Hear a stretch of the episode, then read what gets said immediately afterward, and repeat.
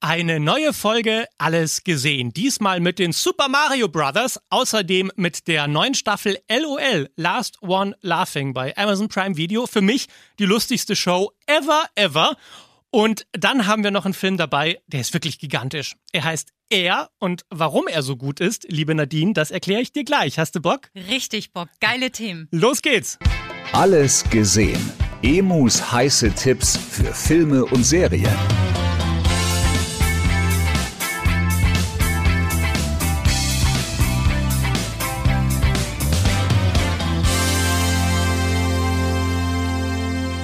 So, liebe Nadine, schön, dass du wieder da bist. Meine Producerin, Nadine. Producerin Hi. ist ein schweres Wort, verstehst du? Ist okay. Okay, meine Produzentin, wir machen einfach auf Deutsch weiter. Wie wäre das? Womit wollen wir heute anfangen? Ich habe so viel geiles Zeug dabei. Heute wird richtig geil. Ähm, lass uns anfangen mit Super Mario Brothers. Finde ich gut. Ja? Ja. Was ist deine Verbindung zu Super Mario Brothers? Ich weiß gar nicht, ob ich zuerst sprechen konnte oder schon Super Nintendo spielen. Ach, wirklich? Ja, ich liebe es, wirklich. Ist klar, ich war immer Princess und ich bin aufgewachsen mit ähm, Super Mario Kart. Ey, Und ich glaube, da bist du unschlagbar darin, oder? Da bin ich tatsächlich nicht schlecht. Ja. Das behaupten alle. Das ist dieses Ja. Standardding. Wenn man Ja. angeben will, sagt Ja. man, ich bin unschlagbar in Super Mario Kart. Die wenigsten wissen, dass natürlich ich unschlagbar bin in Super Mario Kart. Dann wissen wir, was zu tun ist nach dieser Podcast-Folge, So. mein Lieber. Und es gibt jetzt einen Kinofilm, Super Mario Brothers, äh, ein animierter Film. Ich habe ihn gesehen und ich hatte ein bisschen Angst davor, weil ich mir dachte, na, das wird wahrscheinlich wieder so ein ganz schlechter animierter Quatsch von der Computerspielverfilmung. Und es war so geil. Ich Oh, hatte okay. so einen Spaß in diesem Film. Er ist auf geradezu bezaubernde Art und Weise naiv. Also man muss schon sagen, es ist eigentlich ein Kinderfilm, der auch für Erwachsene funktioniert. Weil Pixar macht ja oft so Filme wie Wally oder Ratatouille, eigentlich Erwachsenenfilme, die Kinder auch mögen. Das ist ganz klar Zielgruppe Kinder. Sechs ab sechs kann man da reingehen und so richtig Spaß haben. Aber ich saß da als Erwachsener mit leuchtenden Augen im Kino und habe mich kaputt gelacht. Alle sind dabei. Mario, Luigi ist dabei, Princess Peach ist natürlich dabei, Toad, Bowser als Bösewicht. Ich, ich, ich weiß gar nicht, wie sie das Yoshi? gesch Das ist ja jetzt die Frage. Yoshi, was ist mit Yoshi? Den Ganz- darfst du nicht vergessen. Ganz kurze Szene. Eher ein Easter Egg, aber man wird ihn sehen, wenn man genau aufpasst. So. Und jetzt saß ich da drin und dachte mir, warum funktioniert das? Weil sie haben alles reingepackt, was irgendwie drin sein muss. Also, ne, man, man, die Power-Ups sind drin, Donkey Kong ist drin, es gibt ein Mario Kart-Rennen auf dieser Regenbogenstraße. Und eigentlich müsste man ja meinen, es wirkt dann irgendwie so ein blutleer und ein bisschen zusammengeschustert. Und das Gegenteil ist der Fall. Es ist absolut fantastisch. Die Geschichte ist relativ einfach. Mario und Luigi sind Klempner in New York und die werden dann durch so ein Rohr reingeschossen in diese magische Welt, wo dann äh, Mushroom Kingdom, das äh, Pilzkönigreich mit Princess Peach, und sie, Mario und Luigi werden getrennt. Luigi landet beim bösen Bowser und Mario will mit Princess Peach ihn zurückholen. Denkbar einfache Geschichte, aber so effektiv und so lustig und einfach so nett und so toll animiert, dass ich sagen kann, auch ne, vor allem jetzt an Ostern, was macht man mit den Kindern? Man packt sie ein, setzt sie ins Kino, anderthalb Stunden genialer Spaß mit den Super Mario Brothers. It's a me, Mario. Vor allem, was ich schön finde, muss ich jetzt noch kurz nachschießen. Es Ja. ist ja äußerst emanzipiert, wie ich merke. Nicht sie als Prinzessin muss gerettet werden, sondern er. Richtig, die Prinzessin hilft Mario dabei. Äh, Fantastisch. Wow. Sie hat das Problem, dass das Mushroom Kingdom vom Bowser angegriffen wird. Also alle haben so ein bisschen was von allen und sie müssen dann zusammenarbeiten. Und das sind immer die schönsten Geschichten. Wenn man Kindern so mitgeben kann, es geht nicht darum, den Bösen zu besiegen, sondern es geht darum, Freunde zu finden, mit denen man gemeinsam für das Gute sich einsetzen kann. Och, schön, ne? Toll. Okay, die andere Sache, die ich heute dabei habe und auf die freut sich jeder, der die ersten drei Staffeln gesehen hat, wie ein Wahnsinniger. Ich auch. Die vierte Staffel LOL Last One Laughing startet jetzt bei Amazon Prime Video. Also hier die Liste, äh, wer alles dabei ist. Weißt du, wer alles dabei ist? Äh, Martina Hill. Richtig, also pass mal auf, Martina Hill ist dabei, Hazel Brügger, Joko Winterscheid, Joko Winterscheid, das. Opfer. Ich will nicht sagen, wie lange der drin bleibt. Ich habe die Folgen schon gesehen. Naja, äh, dann Max Giermann ist wieder dabei. Er ist so lustig. Das ist für mich der lustigste Typ überhaupt. Cordula Stratmann, Kurt Krömer, Jan van Weide, den kennt man nicht, aber der macht seine Sache auch ganz gut. Noch zwei Opfer sind im Rennen, Moritz Bleibtreu und Elton. Die sitzen eigentlich auch nur da und hoffen, dass sie nicht lachen müssen. Und dann der König der Comedy, Michael Mittermeier, ist dabei. Ich finde den Typen so lustig und ich hatte jetzt das große Glück, die große Ehre, mit ihm ausführlich zu sprechen über die neue Staffel LOL. Und äh, natürlich habe ich ihn gefragt, wie er sich darauf vorbereitet hat, bevor er in die Sendung reingegangen ist. Das hat er gesagt. Ich bin drei Monate in ein Anti-Lach-Kloster gegangen zu Kung Fu Shaolin und habe versucht, mir das Lachen wegzumeditieren. Es hat nicht funktioniert und nach einem Tag kam ich wieder zurück und habe einen Döner gegessen. Er hat mir dann aber zum Glück nochmal eine ernst gemeinte Antwort gegeben. Was soll man vorbereiten? Ich glaube, reingehen und Spaß haben, aber halt ohne Lachen. Trotzdem aber die Energie mitnehmen, weil sonst wäre es auch total schade. Du willst ja da nicht rumöden, weil du kannst natürlich immer, ich denke jetzt an Tod und Zerstörung und uh, die armen Pinguine, die gerade einem Felsen runtergefallen sind.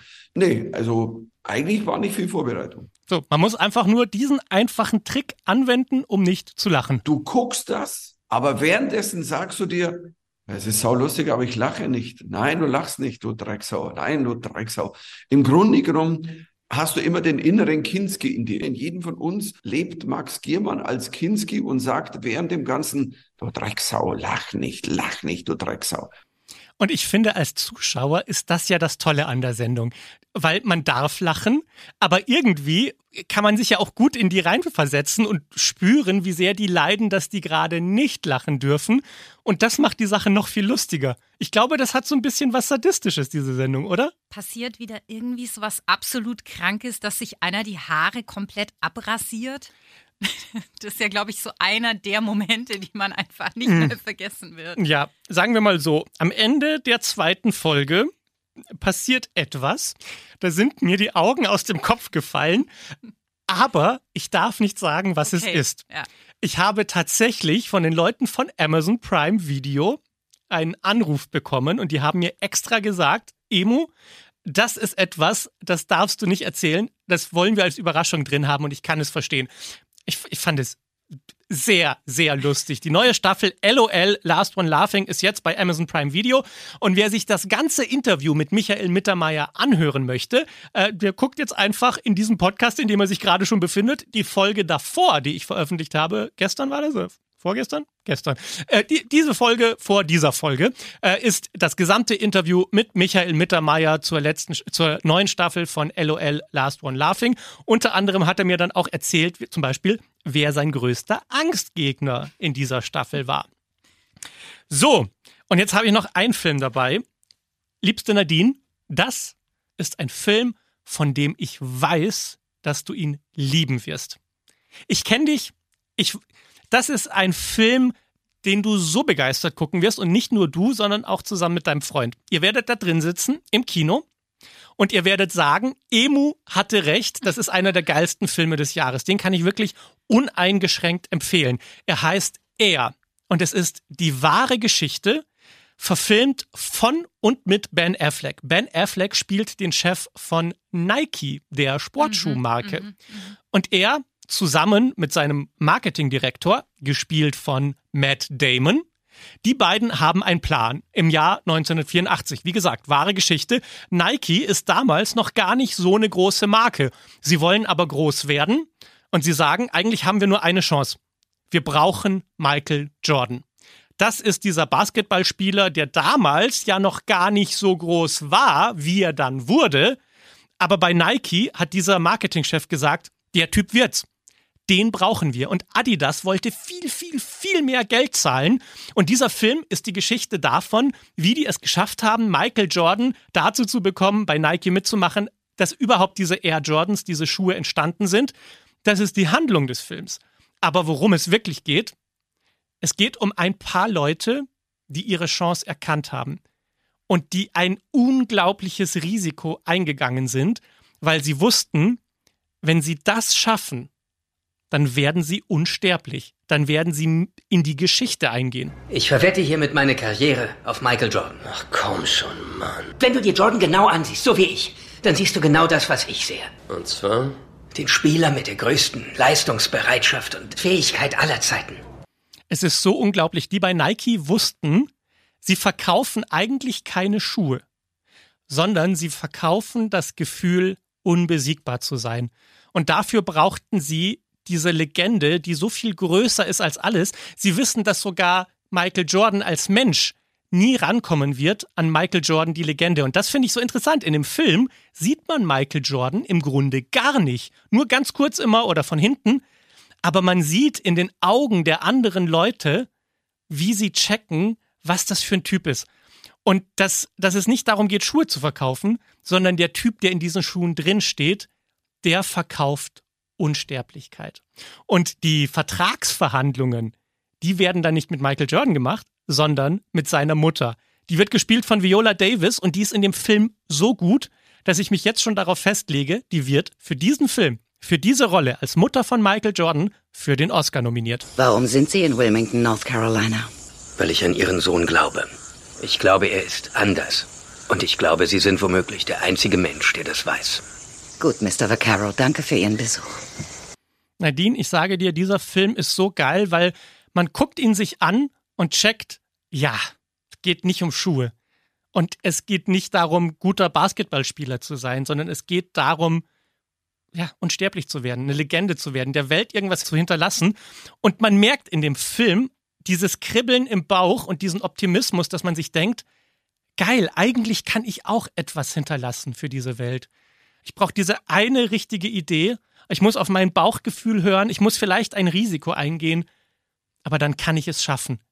Und ich bin mit einem Grinsen aus diesem Film rausgelaufen. Ich kann es dir nicht sagen.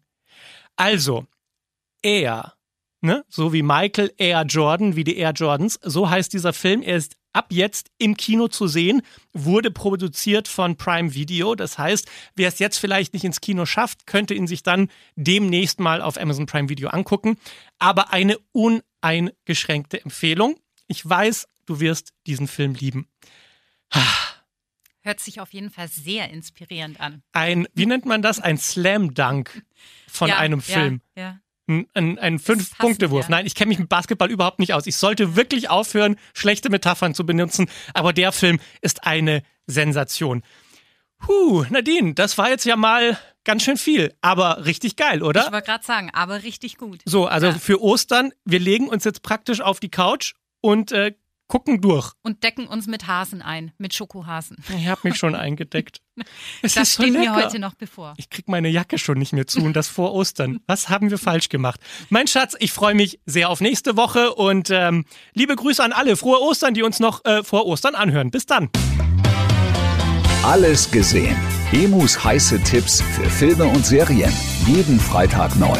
Dieser Podcast ist eine Produktion von 955 Charivari, Münchens Hitradio.